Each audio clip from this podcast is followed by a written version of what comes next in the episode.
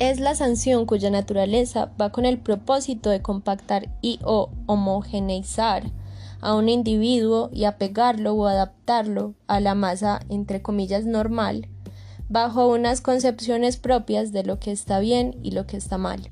La sanción normalizadora es la sanción cuya naturaleza va con el propósito de compactar y o homogeneizar a un individuo y apegarlo o adaptarlo a la masa entre comillas normal, bajo unas concepciones propias de lo que está bien y lo que está mal. Sus características son que posee sus propias leyes, apropia formas de sanción y las adapta al incumplimiento de sus leyes.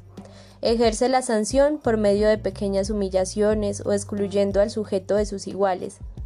Trata de hacer penables hasta las fallas más pequeñas de la conducta, hasta la menor cosa que puede, ser sancionada. No solo es sancionable lo que viole la ley específicamente, sino también lo que se aleje de ella, o sea que incluye los vacíos, es decir, que se castiga por el solo hecho de no alcanzar la meta impuesta. El castigo en régimen disciplinario trata de reducir las desviaciones y de ser correctivo por medio de un sistema de gratificación-sanción. Ambas deben ir de la mano.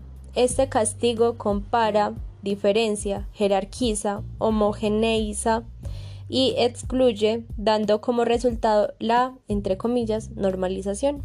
Es contraria a la penalidad judicial porque ésta plantea que se debe especificar e individualizar la mala conducta, mas no diferenciarla y compararla para ejercer presión social. Los contras son, primero, educa al ser humano como un ser competitivo y permanentemente comparado con sus iguales, en la absurda desesperación de resaltar, encajar en la normalidad y ser reconocido.